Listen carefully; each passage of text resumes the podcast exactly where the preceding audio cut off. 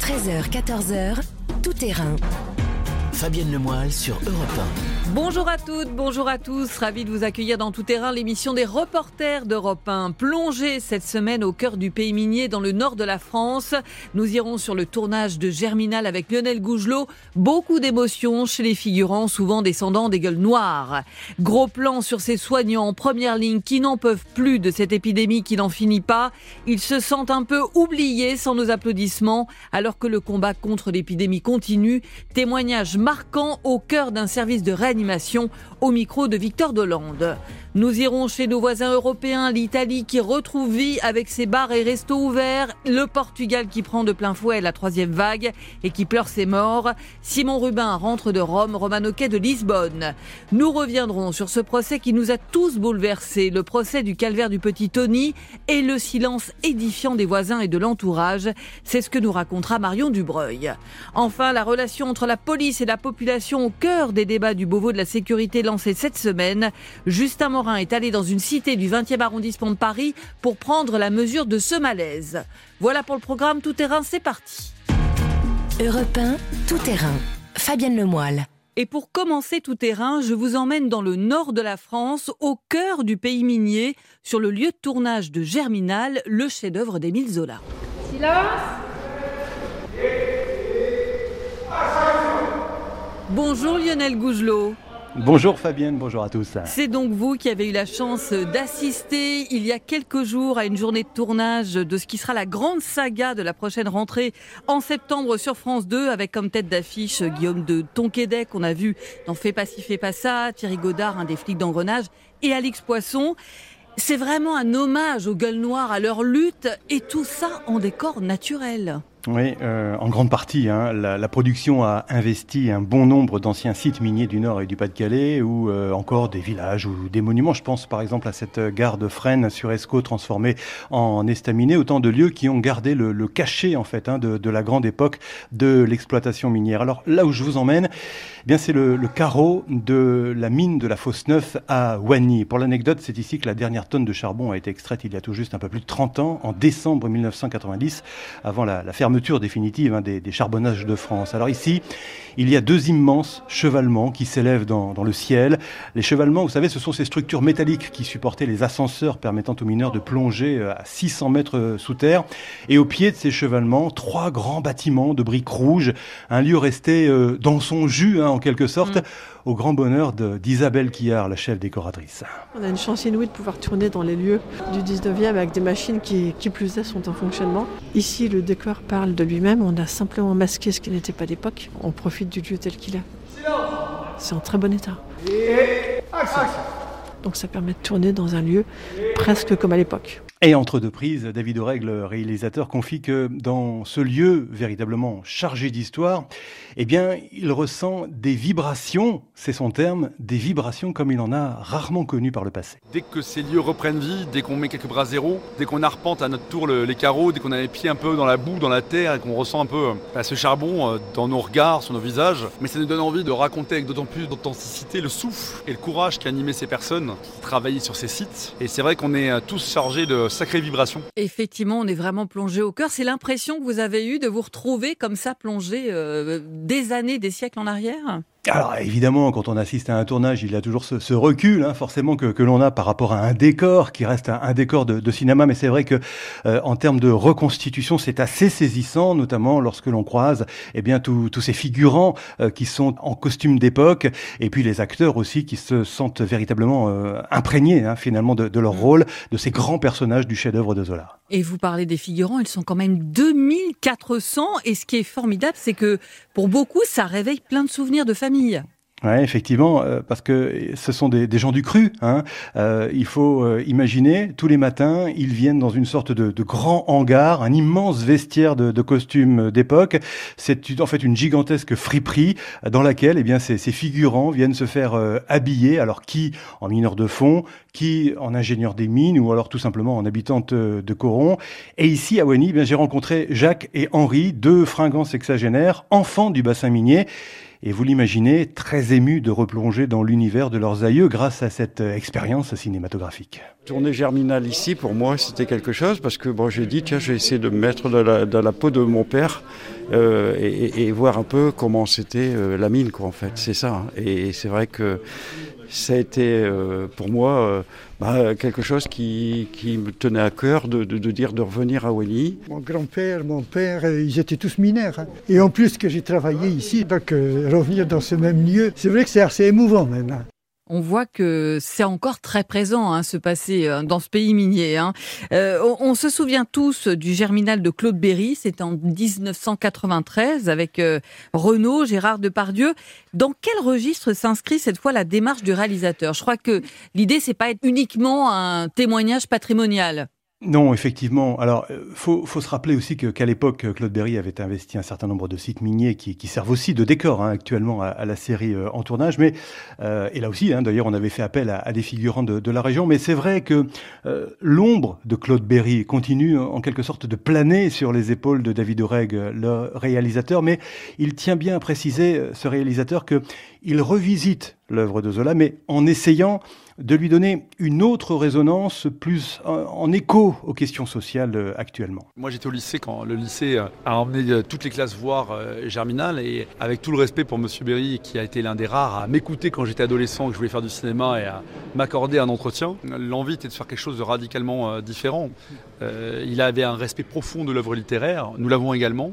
Mais euh, justement, respecter une œuvre, c'est aussi euh, vouloir en amplifier la résonance dans le monde d'aujourd'hui. Faire écho à tous les cris, bien sûr, de révolte, de révolte populaire, les cris face à l'injustice, les cris, les voix des femmes. Et c'est vrai que pour moi, c'était une condition sine qua non pour que je me retrouve dans cette nouvelle version. Alors, une nouvelle version pour une, écriture télévisuelle qui sera également plus rythmée.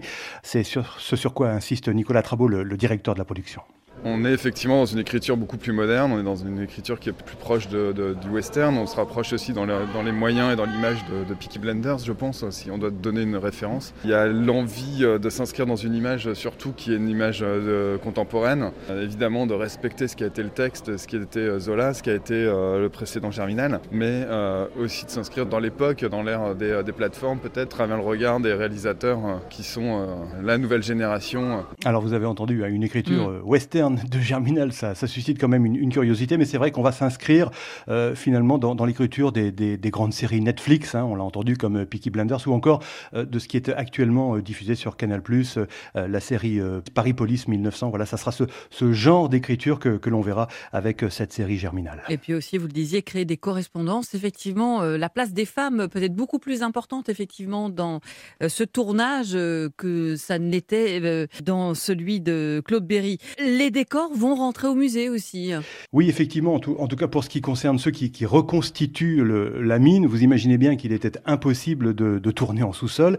Et ces décors, m'a confié Isabelle Kier, la chef décoratrice, seront en fait offerts à l'issue du tournage au site euh, historique minier d'Arenberg. Ça se trouve près de Valenciennes. On a reconstitué des galeries de mine euh, sur un autre site minier qui s'appelle Arenberg. On a reconstitué des galeries, on a refait un puits, on a refait la cage d'ascenseur, l'arrivée de la cage d'ascenseur en bas au fond de la mine. Et ce décor a été démonté et on l'offre au site d'Arenberg pour qu'il soit à la place des mines de Berry qui sont elles complètement hors d'usage. Donc c'est super, c'est qu'on va pouvoir mettre notre décor pour qu'il revive pour des visites sur le site minier d'Arenberg. Donc euh, voilà, il peut durer encore euh, 40 ans. Ah, voilà donc le, Germinal 2021 qui prend le relais du, Germinal 1993. Il faut savoir qu'à l'époque, Claude Berry s'était aussi, lui, particulièrement investi hein, dans une association locale visant à perpétuer la mémoire des gueules noires, tout comme Renaud d'ailleurs, hein, qui jouait le rôle d'Étienne Lantier.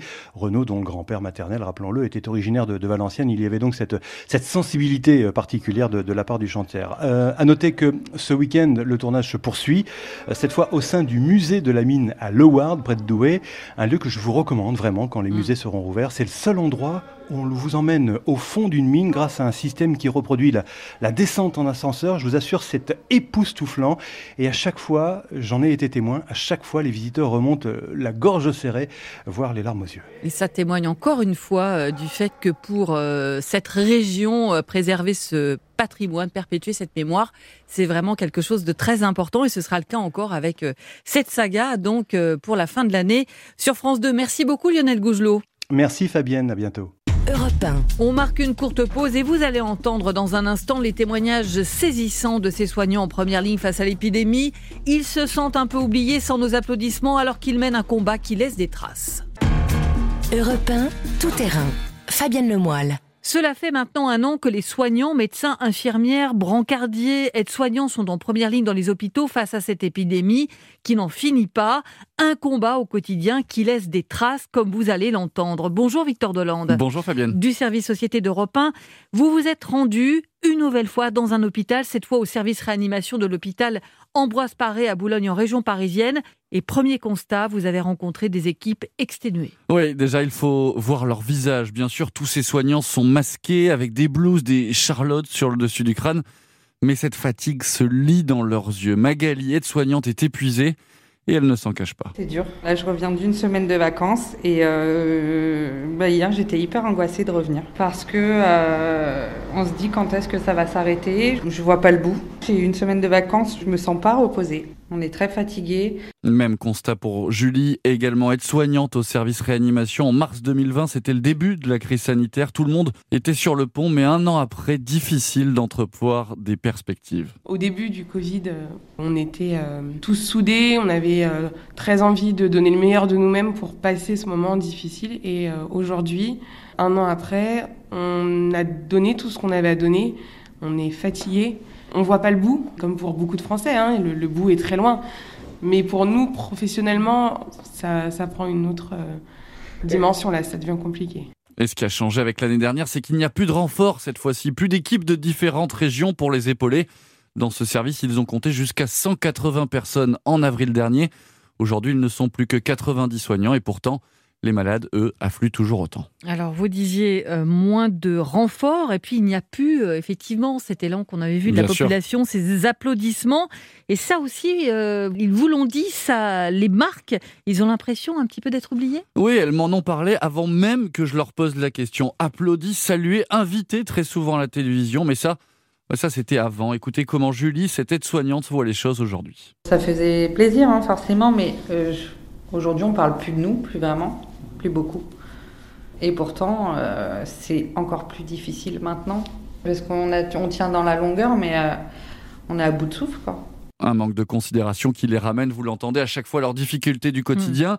Et en bout de chaîne, à cette fatigue, fatigue chronique, et d'ailleurs c'est symptomatique. Geneviève Boyer est cadre de santé au service de réanimation. Elle ajuste en permanence les plannings pour remplacer les soignants positifs au coronavirus, ceux qui sont épuisés et toutes ces absences génèrent aussi beaucoup de stress au sein des équipes.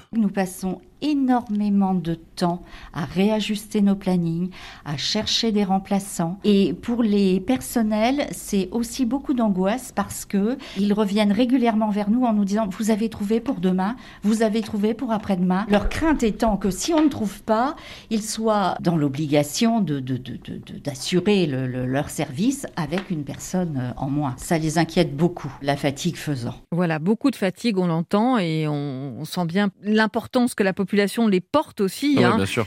Et ce qui complique euh, la tâche, c'est qu'il y a de nombreux cas de coronavirus, vous m'avez dit, dans le personnel, beaucoup plus que lors de la première vague. Oui, ces dernières semaines, les contaminations flambent hein, dans les hôpitaux, peut-être à cause des différents variants. De nombreux clusters émergent ici et là, alors que vraiment ce n'avait pas été le cas lors de la première vague. Mais les faits sont là, les clusters se multiplient alors que les explications manquent encore, comme l'explique Antoine Villard-Baron, chef du service réanimation. C'est extrêmement difficile finalement de savoir exactement où euh, les personnels se sont contaminés. Est-ce se sont contaminés à l'hôpital? Mais on n'a pas du tout changé notre pratique, c'est-à-dire il y a toujours, je trouve, une rigueur. Euh, les soignants portent le masque, ils font très attention. Est-ce qu'ils se contaminent pendant les périodes un peu de détente qui sont obligatoires, ne serait-ce que les pauses ou euh, les déjeuners parce qu'il faut bien quand même s'arrêter, déjeuner 30 minutes. Et donc là, par définition, on enlève le masque. Ou est-ce qu'il y a une contamination dans la sphère privée? Euh, Ça, c'est quelque chose qui est extrêmement difficile à, à, définir. Certains soignants ont peur aussi du virus. Ils ne veulent pas trop s'étendre sur la question. Mais pourtant, la peur est bien là. Magali, aide-soignante. Je me suis déjà imaginée euh, dans un lit avec un tube euh, et, être dans le coma. Ouais, ça m'est déjà arrivé de, de, me voir à la place d'un patient ou voir euh, un de mes proches ouais, dans le coma, intubé. ouais, j'ai eu très peur au départ. Après, c'est fluctuant. Il y a des moments où ça va un peu mieux. Il y a des moments où les angoisses reprennent. Moi, là, après une semaine où j'étais à la maison, ouais, hier soir, j'avais l'angoisse qui montait. Et c'est aussi pour cette raison qu'ils sont très très remontés contre le vaccin AstraZeneca recommandé Cette semaine, aux soignants de moins de 50 Mm. ans, un vaccin moins efficace contre les variants sud-africains et brésiliens. Là aussi, ils ont un peu l'impression d'être la cinquième roue du carrosse, m'ont-ils dit, alors qu'ils sont en première ligne, toujours aussi exposés au virus. Effectivement, le vaccin AstraZeneca, le troisième à avoir eu le feu vert pour euh, vacciner en France et celui avec lequel le ministre de la Santé, Olivier Véran, s'est fait vacciner en début de semaine. Une fatigue euh, physique qui entraîne une fatigue psychologique et ne sont pas rares ceux qui craquent ces dernières semaines. Oui, ils ont été montrés comme des euh, super-héros dans les médias au moment de la première vague, mais c'est une image qu'ils n'aiment pas trop. Il y a un an de Covid, un an à voir des patients Mm. mourir d'une maladie grave, un an où les personnels sont obligés de reporter leurs vacances. Ça a été fréquent, ne jamais compter leurs heures. C'est dur et parfois l'organisme lâche, comme le raconte Antoine Villard-Baron, chef du service réanimation. Les gens sont vraiment fatigués. Et vous voyez, je discutais avec ma cadre à l'instant. On a euh, un infirmier euh, qui a un arrêt impromptu euh, vendredi.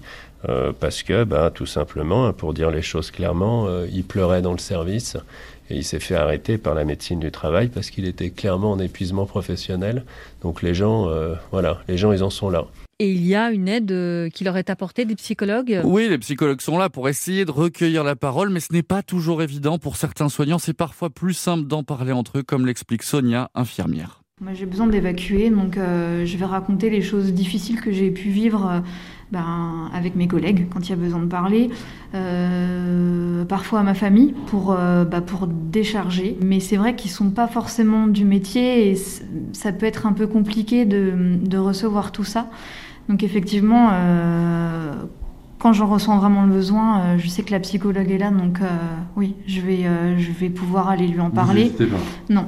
Alors, ils n'hésitent pas, mais ça c'est ce qu'ils disent vraiment à la fin, mais en, Mm. en réalité, ils ont un petit peu de mal à franchir Il y a un le- peu un la tabou porte. quand même en fait, c'est ça. hein. Exactement, D'ailleurs, c'est peu... assez précieux ces témoignages hein, que vous nous restituez parce que effectivement, euh, cette franchise euh, que vous avez réussi à. Exactement. Et puis c'est vrai qu'ils n'en parlent pas beaucoup, ils n'aiment pas trop en parler, mais au bout d'un an, comme effectivement ils ont l'impression d'avoir été moins écoutés ces dernières semaines, ils étaient aussi, je pense, contents de pouvoir en parler des équipes encore plus marquées ces derniers jours parce qu'une de leurs collègues a été durement touchée par le coronavirus. Elle a été placée en réanimation dans un état grave. C'est dur, dur au quotidien, dur de se lever, dur de faire des journées de 12 heures. Mais ils sont là. Mais je dois dire aussi Mm. combien j'ai été frappé par leurs professionnels. Ils sont là, ils s'entraident en permanence, se soutiennent et toujours, toujours, toujours dans un seul but, le bien-être du patient. Merci beaucoup Victor Delande et je sais que vous avez à cœur et qu'on a à cœur dans tout terrain justement d'entendre ces soignants ce qu'on fait depuis le début euh, de l'épidémie et on leur doit bien ça. Merci beaucoup Victor Merci Delande. à vous, Fabienne. Europe 1. Dans un court instant, deux pays voisins face à l'épidémie. L'Italie qui retrouve vie avec ses bars et restos ouverts. Le Portugal qui prend de plein fouet la troisième vague et qui pleure ses morts. Europe 1, tout terrain. Fabienne Lemoyle. Et pour continuer, je vous propose de voir comment nos voisins européens affrontent l'épidémie. L'Italie qui renaît à la vie, on le verra dans un instant, avec les restos, les cafés de nouveau ouverts. Quand le Portugal, vous allez l'entendre, prend de plein fouet la troisième vague avec des hôpitaux saturés. Les traces du masque sont comme imprimées sur sa peau. Enrita, en tenue de cosmonaute, sort de 12 heures de garde. On a vu des patients plus jeunes qu'avant, qui meurent sans voir leur famille. C'est comme un feu qu'on essaie d'éteindre et qui continue de brûler, brûler, brûler. Bonjour Roman Oquet. Bonjour. Vous rentrez tout juste du Portugal. On a pu entendre sur l'antenne vos reportages, je dois dire, saisissants. Euh, Première chose, ce qui vous a marqué en arrivant, c'est que vous avez découvert un pays à l'arrêt. Oui, en fait, dès que je suis arrivée, j'étais euh, en plein centre-ville et là, autour de moi, véritablement, le vide. Il faut s'imaginer tous les commerces ou presque fermés, comme les écoles depuis le, le 15 janvier, jour du reconfinement généralisé. Alors, sans parler du temps particulièrement maussade à Lisbonne, en plus à ce moment-là, il faut se rendre compte, tous les bars, tous les restaurants aussi avec le rideau euh, baissé, alors que c'est pourtant le cœur de la vie sociale portugaise, encore plus à Lisbonne, qui est habituellement euh, conviviale, festive et pas seulement l'été. Surtout, euh, ce qui a été très compliqué pendant cette mission, c'est que les Portugais finalement étaient vraiment terrés chez eux, avec des rues, des avenues euh, désertes, un peu comme en mars finalement lors du premier confinement. Tout de suite, vous avez rejoint le grand hôpital de Lisbonne, l'hôpital Santa Maria. celui qui prend en charge les malades du Covid. Le chaos pour Sergio, médecin, c'est de ne plus pouvoir rentrer chez lui depuis une semaine, assigné derrière ses immenses portes blanches. C'est la zone Covid avec une centaine de lits, tous occupés. Moyenne d'âge 60 ans, des patients nettement plus jeunes qu'en France. Le prix à payer, explique Sergio, après le relâchement des vacances de Noël où restaurants et théâtres sont restés ouverts. Pendant la première vague, le Portugal a été épargné par rapport au reste de l'Europe, ce qui a rendu les gens trop confiants. Beaucoup de mes patients m'ont dit qu'ils avaient probablement attrapé le virus à Noël, pendant des dîners, entre amis, en famille, sans masque. Ils ne m'ont pas dit qu'ils regrettaient, mais je l'ai vu dans leurs yeux.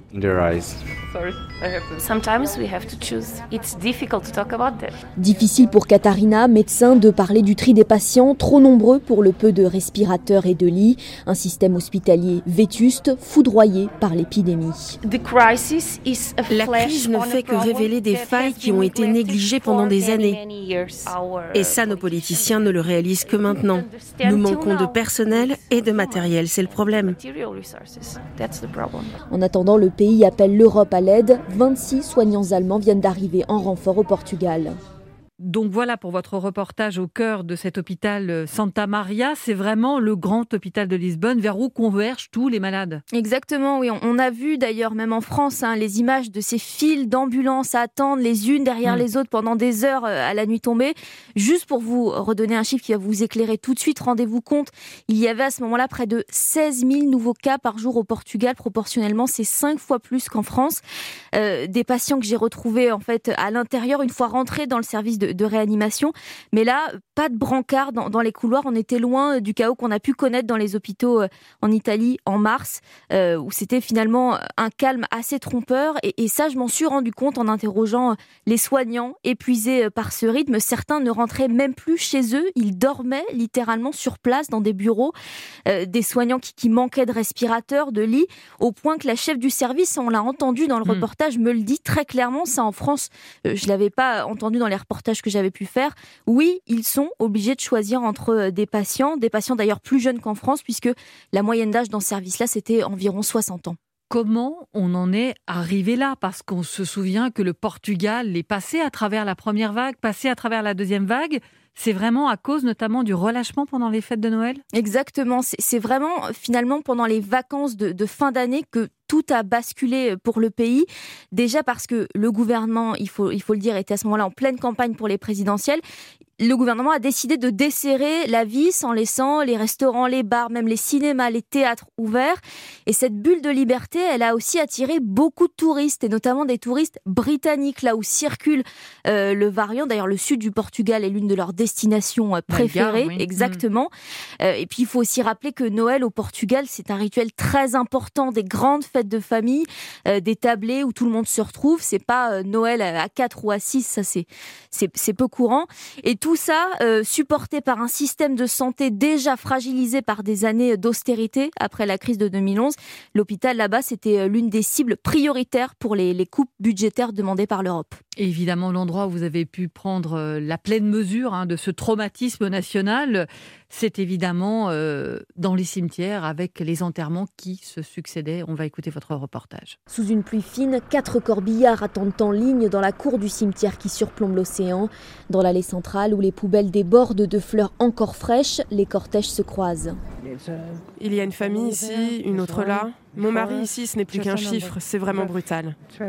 Brutal comme l'arrivée devant cette parcelle réservée aux morts du Covid, une centaine de places creusées dans la terre argileuse, pas de nom, juste des numéros. La pelleteuse est encore là, à quelques mètres d'une famille, épaulée par Carlos, le prêtre. Aujourd'hui, je vais célébrer les funérailles de quelqu'un décédé depuis 15 jours. Parce que toute sa famille avait le Covid et il ne pouvait pas venir avant. C'est assez saisissant quand même ce que vous nous racontez là, Romain. Je crois que c'est vraiment là que vous avez pris la mesure de ce qui se passait dans ce pays, clairement. exactement, ça restera euh, le reportage qui m'a le plus marqué pendant cette mission parce que souvent quand on va dans les hôpitaux, même en, France, euh, on, on ne voit pas toujours les, malades et encore moins les malades qui sont par exemple en, soins intensifs. Et de là, d'être dans ce cimetière avec ces dizaines de familles, on prend euh, toute la mesure de l'ampleur de l'épidémie.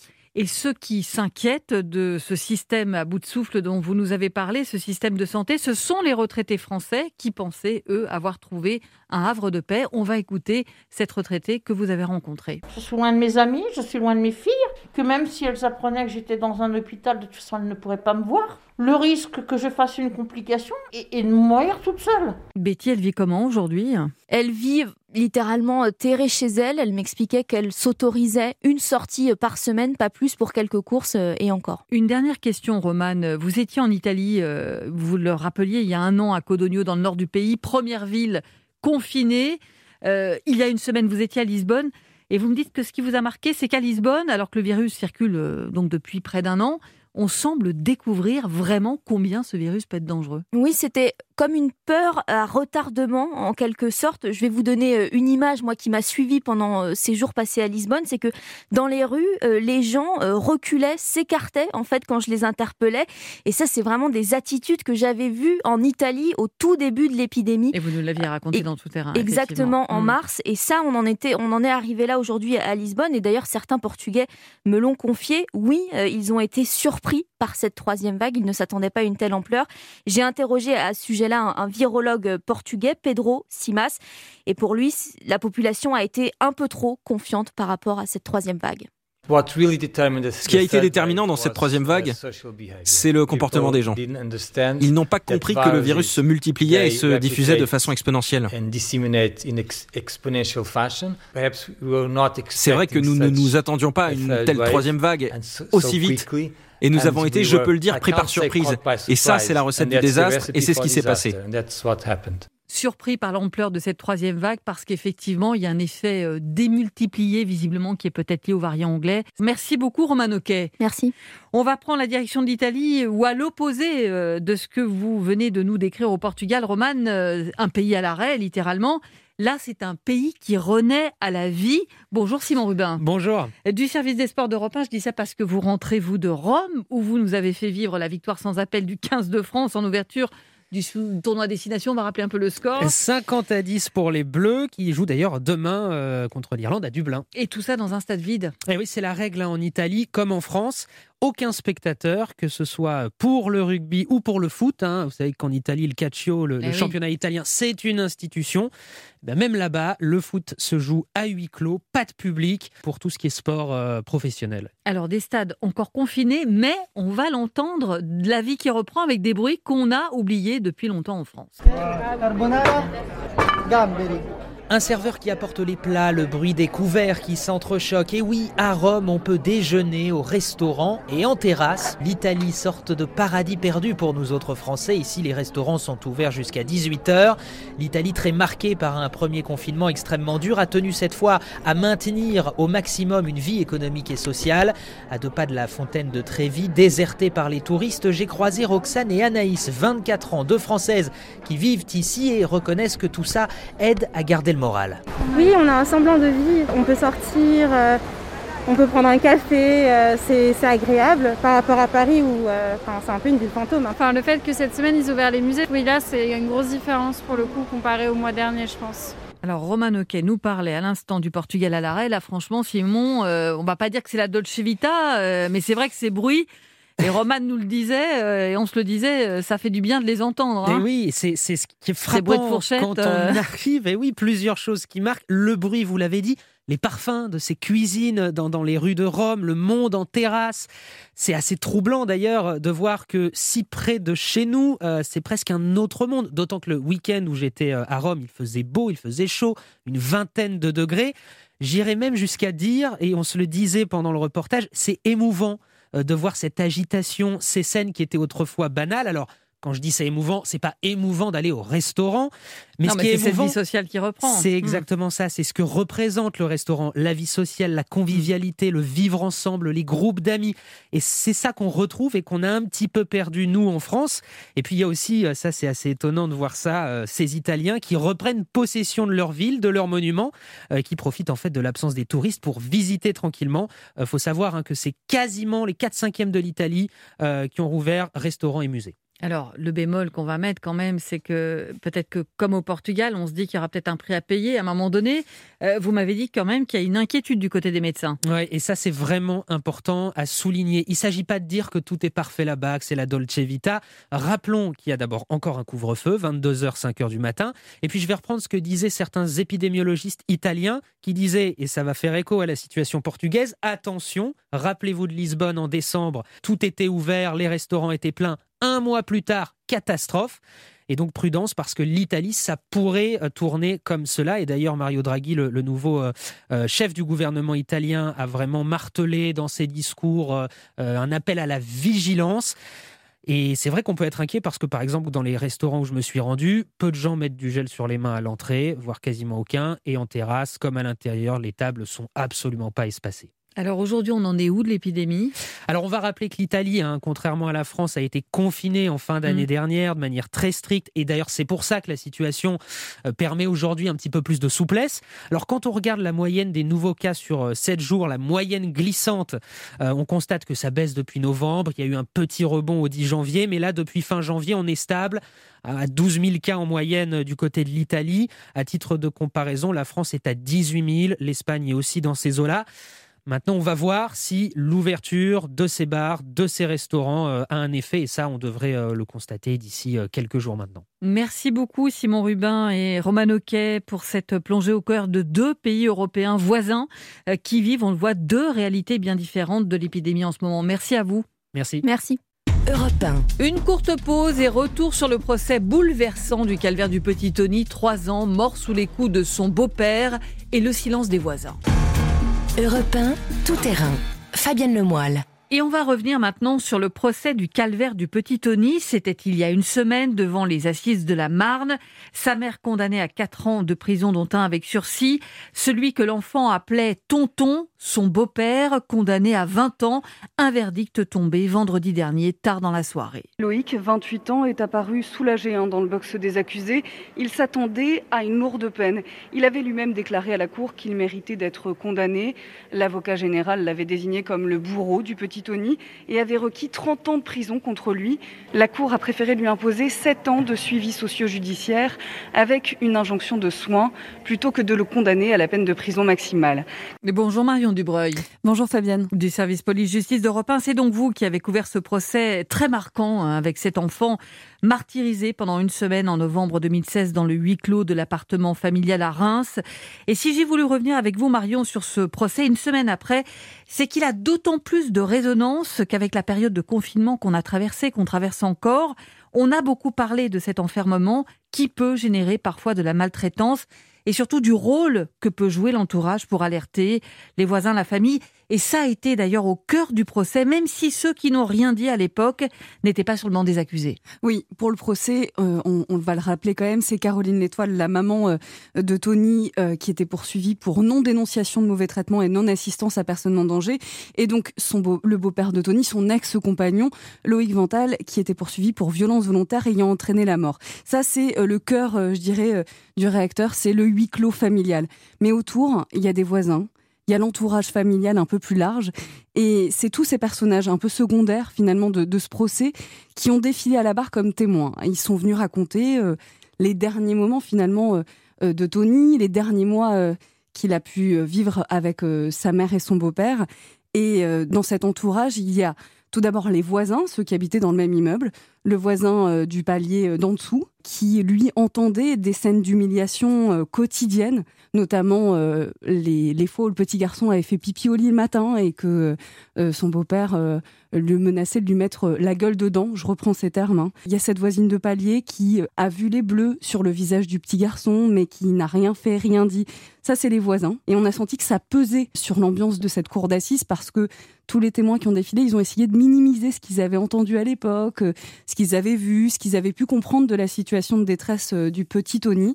Il y a aussi la famille. Il était d'ailleurs euh, partie civile, la seule partie civile euh, avec euh, sa propre mère, donc la grand-mère paternelle du petit garçon.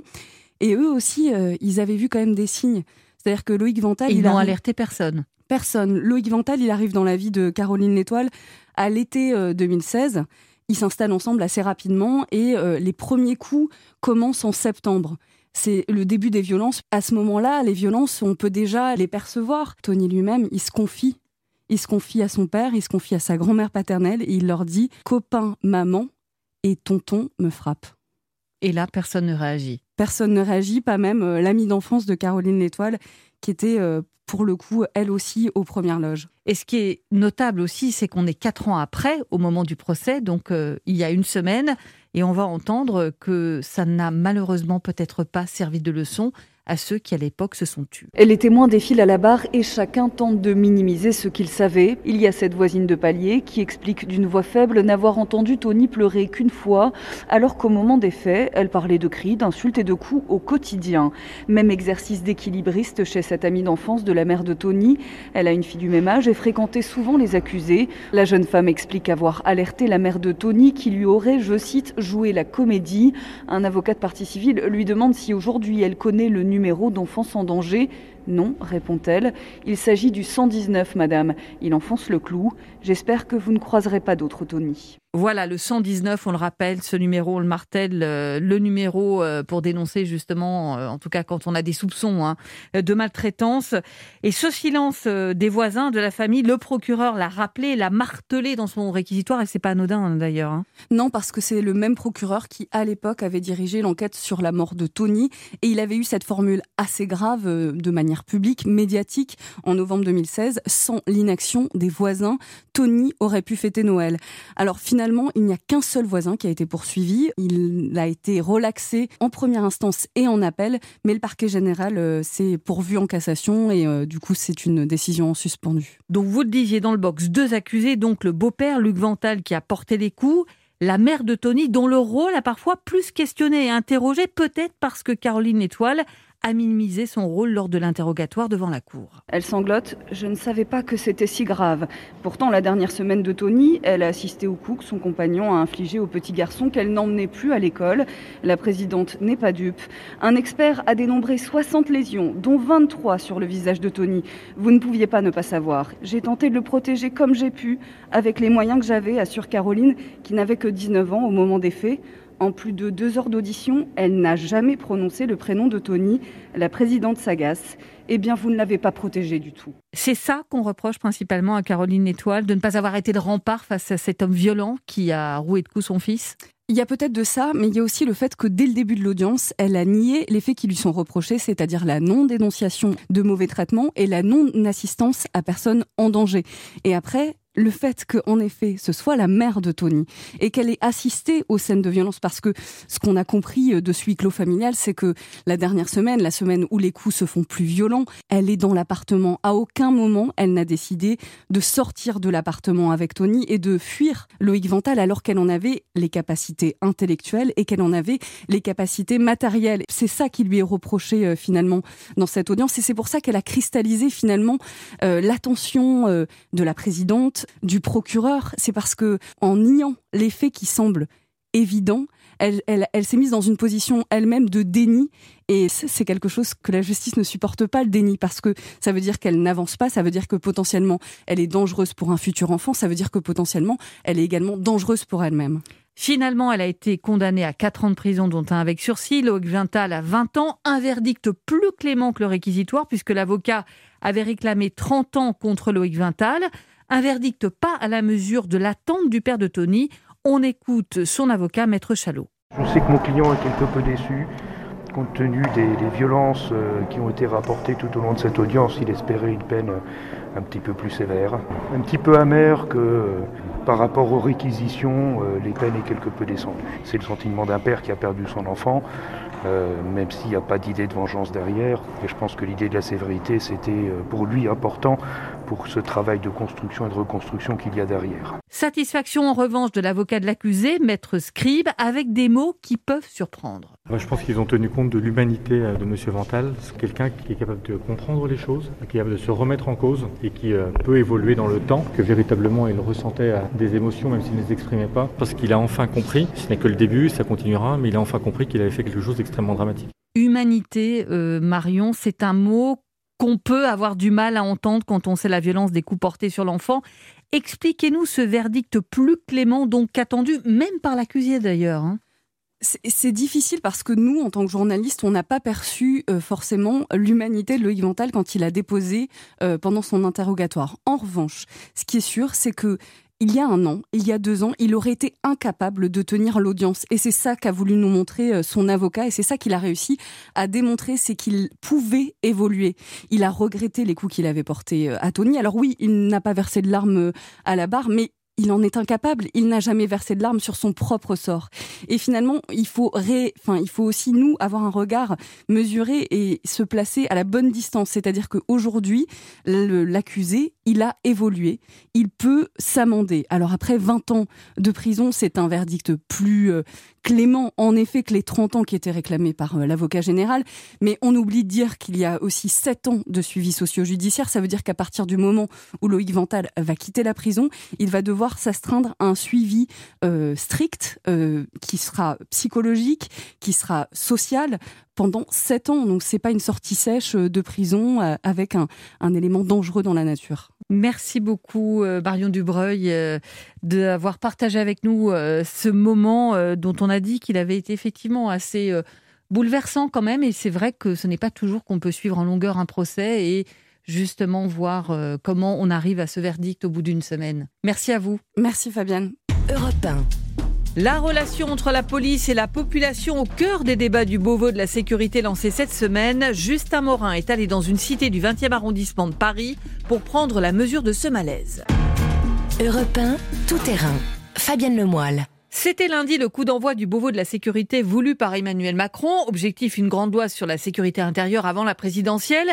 Une première table ronde consacrée à un sujet sensible, le rapport entre la police et sa population. Bonjour Justin Morin. Bonjour Fabienne. Du service police-justice d'Europe 1, je dis sujet sensible parce qu'il cristallise souvent des tensions. On l'a vu après les déclarations du président aux médias bruts où il s'est attiré les foudres des syndicats de police en disant que quand on a une couleur de peau qui n'est pas blanche, on est beaucoup plus contrôlé. C'est pour ça que vous avez décidé d'aller sur le terrain, justement, dans une cité du 20e arrondissement de Paris, pour prendre la mesure de ce malaise qui peut donc exister, notamment à travers la question du contrôle aux faciès. Exactement, et j'ai rapidement trouvé un groupe de personnes assis devant une boulangerie en train de, fumer. Alors, présentation rapide, hein, ils m'expliquent qu'ils ont entre 24 et 30 ans, et rapidement, j'aborde le thème du contrôle aux faciès, et là, vraiment, à la simple évocation de cette expression, c'est comme si j'avais ouvert les vannes, chacun a quelque chose à dire, une anecdote à raconter, comme cette fois où ils sont allés boire un verre dans les beaux quartiers à Paris, à Saint-Germain-des-Prés. Franchement, on était à deux voitures, on s'est dit, bon, on va se faire un petit kiff, on va aller euh, sur Paris, quoi. Voilà, dans le vrai Paris. Donc nous, on se gare, hein. on va prendre euh, un verre. Eh, deux, trois voitures plus que ça, bah, bah, bah. Ouais, il y a eu un vol de téléphone, tout le monde contre le mur, machin. Carrément, on les regarde, on leur dit quoi? Mais vous croyez qu'on a 15, 16 ans, qu'on est des clochards pour voler un téléphone Eh, vraiment? C'est un téléphone, c'est quoi? C'est 100 euros? Eux, ils nous ont fait quoi? Ils nous ont dit, ouais, déverrouillez tous vos téléphones. Ouais, franchement, on avait tous un jean hein, pour le coup, tu vois. on n'était pas en survêt cette fois. On a déverrouillé nos téléphones. Après, au final, en fait, ils se sont sentis un peu honteux. Voilà, pour eux, vous l'entendez, en fait, le problème, c'est vraiment d'avoir l'impression d'avoir une étiquette collée sur le front avec marqué délinquant ou suspect, où qu'ils aillent, quoi qu'ils fassent. Un sentiment qui est aussi confirmé par un certain nombre d'études. Par exemple, le dernier rapport du défenseur des droits sur la question donne un chiffre. Les jeunes perçus comme noirs ou arabes ont 20 fois plus de chances d'être contrôlés. Et ce qui m'a marqué, c'est à quel point c'est quelque chose d'ancré en eux. C'est automatique. On a tellement grandi avec ça, on le sait, c'est comme ça. C'est tout. Ça, c'est dérangeant. Ça veut dire si aujourd'hui je m'en surveille, automatiquement je suis dans une catégorie, je suis dans un sac.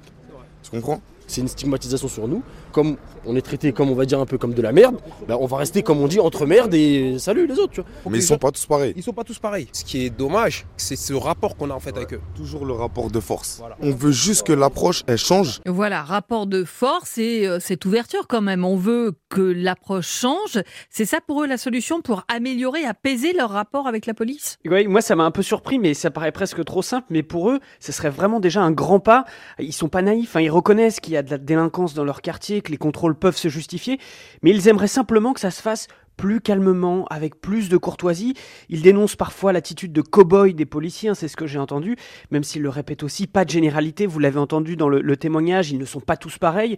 Alors des associations poussent aussi pour la mise en place d'un récipicé, une sorte de reçu délivré après chaque contrôle qui permettrait d'avoir une traçabilité. C'est ce qui se fait déjà par exemple au Royaume-Uni. Alors voilà pour la parole donnée à ceux qui se sentent stigmatisés. Que répondent les policiers? Vous leur avez donné justement la parole parce que évidemment, l'idée de ce Beauvau de la sécurité et de ces tables rondes, c'est de recréer du lien entre la population et la police.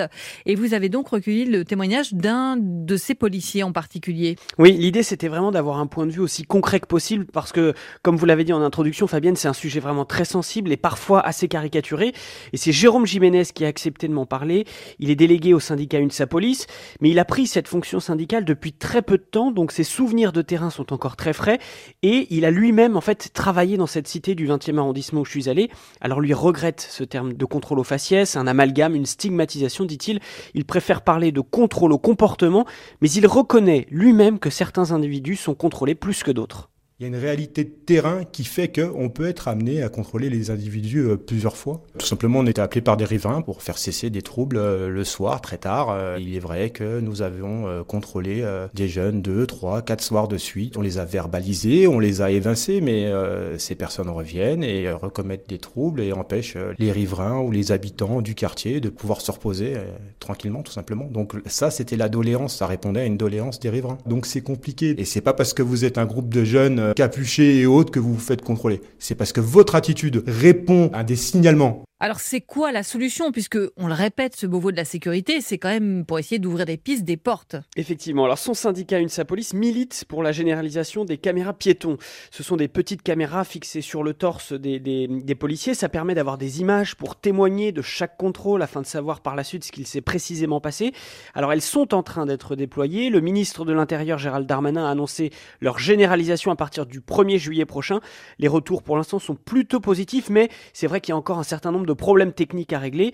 Mais pour Jérôme Jiménez, ça passe avant tout par plus de proximité et de dialogue. Les idées, voilà, le café police, je trouve que c'est vraiment, euh, à savoir les réunions de riverains, commerçants et, policiers, euh, c'est quelque chose qui peut être intéressant parce que ça va retisser du lien euh, social, ça va retisser du lien avec la population et on va pouvoir échanger. Ça peut être aussi une, solution comme de développer encore plus les opérations de mission et de prévention et de communication. Moi, je, je trouve pas ça scandaleux que des policiers aillent dans les écoles faire de la prévention sur les drogues. C'est plutôt très, très D'autres syndicats appuient aussi sur une présence policière plus importante, hein, plus visible sur le terrain. Qu'est-ce qui ressort de ce Beauvau de la sécurité? Parce que ce qui m'a marqué quand même, euh, c'est que euh, dans cette table ronde, euh, il n'y a pas les associations, il y avait les syndicats de policiers qui discutaient entre eux.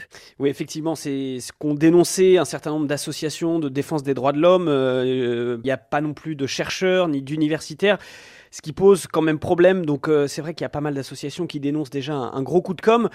Mais bon, pour l'instant, c'est un travail qui vient de débuter. Ça doit se terminer dans trois mois. Il va y avoir encore d'autres tables rondes. Donc, on peut quand même imaginer qu'il va y avoir des, avancées. Mais c'est vrai que pour l'instant, il n'y a pas d'idée qui, ressort vraiment de, ce qui s'est dit lundi dernier. Toutefois, ce sujet du, contrôle au faciès, il risque quand même de revenir dans l'actualité dans les mois qui viennent parce que un collectif d'ONG a justement mis en demeure l'État de mettre fin à ces contrôles discriminatoires. Alors, euh, une mise en demeure, mettre en demeure l'État, c'est une nouvelle procédure légale qui, qui existe depuis 2016 et le vote de la loi de la modernisation de la justice du XXIe siècle, le gouvernement a quatre mois pour répondre à cette demande, sans quoi ces ONG peuvent saisir la justice, donc il pourrait y avoir des avancées d'ici cet été. Et puis, on l'a dit, ça ouvre le débat sur ces questions. Merci beaucoup, Justin Morin. Merci à vous. Europe tout terrain, c'est fini pour aujourd'hui. Merci à tous les reporters et spécialistes d'Europe 1 qui ont participé à l'émission. Lionel Gougelot, Victor Dolande, Roman Oquet, Simon Rubin, Marion Dubreuil et à l'instant Justin Morin. Un grand merci aussi à Rémi Duprat et Julien Blanc pour la réalisation, Capucine Patouillet pour la coordination. Je vous rappelle que vous pouvez réécouter Tout terrain en podcast sur europe1.fr. Dans un instant à 14h, vous retrouvez Clap. Bonjour Mathieu Charrier. Bonjour Fabienne, bonjour à tous. Aujourd'hui, on va s'intéresser aux comédies romantiques au cinéma à l'occasion de la Saint-Valentin. Demain, eh j'espère que vous n'avez pas oublié. On va voir comment le genre a évolué au fil des décennies pour être ce qu'il est aujourd'hui. On va détailler tout ça. Et puis pour les films de ma vie, c'est Benabar qui a accepté de répondre à notre questionnaire cinéma. Voilà un beau programme plein d'amour. Merci Mathieu et à tout de suite.